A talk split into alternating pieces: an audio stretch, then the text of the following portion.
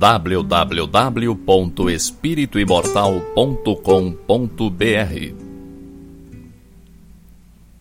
Cinco minutos de Espiritismo visando a reflexão.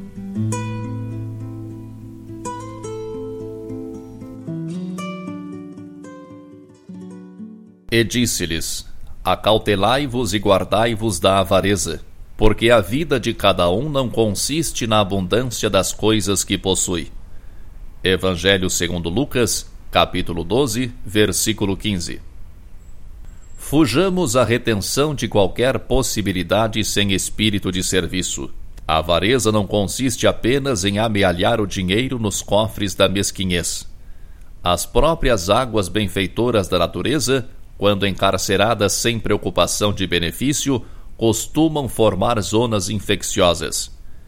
Quem vive a cata de compensações, englobando-as ao redor de si, não passa igualmente de avaro infeliz. Toda avareza é centralização doentia, preparando metas de sofrimento. Não basta saber pedir, nem basta a habilidade e a eficiência em conquistar. É preciso adquirir, no clima do Cristo, espalhando os benefícios da posse temporária, para que a própria existência não constitua obstáculo à paz e à alegria dos outros. Inúmeros homens atacados pelo vírus da avareza muito ganharam em fortuna, autoridade e inteligência, mas apenas conseguiram, ao termo da experiência, a perversão dos que mais amavam e o ódio dos que lhes eram vizinhos amontoaram vantagens para a própria perda.